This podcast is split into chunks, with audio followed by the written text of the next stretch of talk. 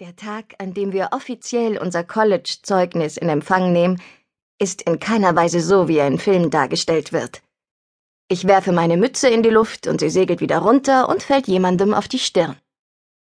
Dem Hauptredner weht das Manuskript davon und er beschließt zu improvisieren. Er lässt eine durch und durch uninspirierte Ansprache an die College-Absolventen vom Stapel, in der es darum geht, begangene Fehler in Bausteine für eine bessere Zukunft zu verwandeln und gibt anschließend noch ein paar peinliche Geschichten über seine jüngste Scheidung zum Besten. Im Film sieht keiner jemals so aus, als würde er in seiner Polyesterrobe gleich einem Hitzeschlag erliegen.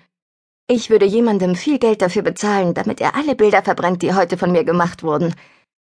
Aber trotzdem gelingt es diesem Tag, irgendwie perfekt zu sein. Denn, scheiße nochmal, wir haben es geschafft. Nach dem Mittagessen stehen wir vor dem Restaurant und Lorelei oder Lola für die einigen wenigen, die es in ihren engeren Freundeskreis geschafft haben, holt die Schlüssel aus ihrer Handtasche und wedelt mit ihnen feierlich vor mir herum. Ihr Dad küsst sie auf die Stirn und versucht so zu tun, als hätte er nicht leicht feuchte Augen.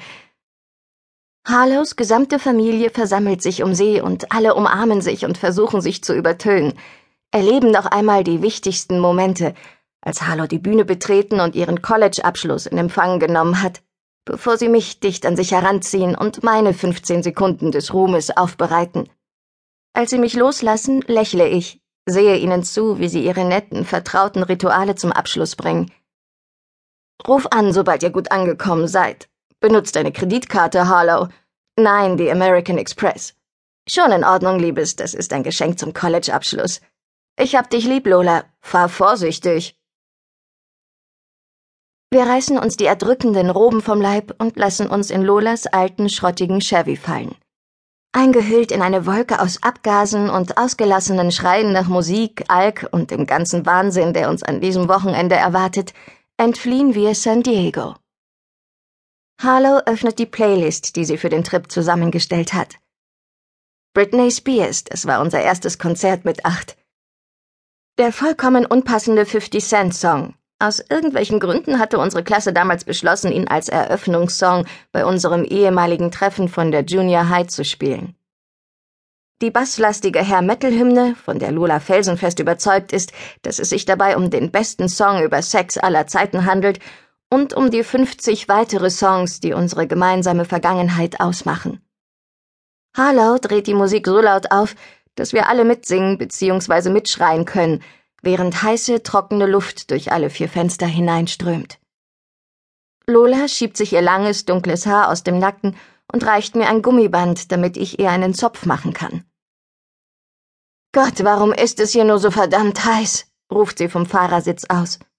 Weil wir mit 100 Stundenkilometern in einem Chevy durch die Hitze brettern, der aus den späten 80ern stammt und keine Klimaanlage hat, erwidert Harlow und wedelt sich mit einem Programmzettel der Abschlussfeier Luft zu. Warum haben wir nochmal nicht einfach meinen Wagen genommen? Weil er nach Selbstbräuner und fragwürdigen Entscheidungen riecht, entgegne ich und quietsche laut auf, als sie sich vom Vordersitz aus auf mich stürzen will. Wir fahren mit meinem Wagen, erinnert Lola sie und stellt dafür Eminem leiser, weil du deinen fast um einen Telefonmasten gewickelt hast, um irgendeinem Insekt auf deinem Sitz zu entkommen. Ich hab wirklich kein sonderlich großes Vertrauen in deine Fähigkeiten hinterm Steuer. Es war eine Spinne, entgegnet Harlow. Eine riesige, mit Scheren. Eine Spinne mit Scheren? Ich wäre fast gestorben, Lola. Ja, das wärst du, bei einem schweren Autounfall. Nachdem ich mit Lolas Haar fertig bin, lehne ich mich zurück und habe das Gefühl, als wäre ich seit einer ganzen Woche das erste Mal wieder in der Lage, tief durchzuatmen und mit meinen zwei liebsten Menschen auf der Welt gemeinsam zu lachen. Die Hitze hat meinem Körper jegliche Energie geraubt, aber es fühlt sich gut an, einfach loszulassen, die Augen zu schließen und mit dem Sitz zu verschmelzen, während der Wind durch mein Haar wirbelt, zu laut, als dass ich auch nur denken könnte.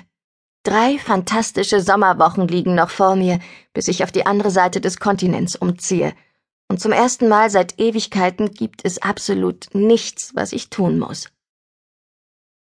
Nett, dass deine Familie zum Mittagessen geblieben ist, sagt Lola in dem für sie typischen, ruhigen, behutsamen Tonfall und sieht mich durch den Rückspiegel an.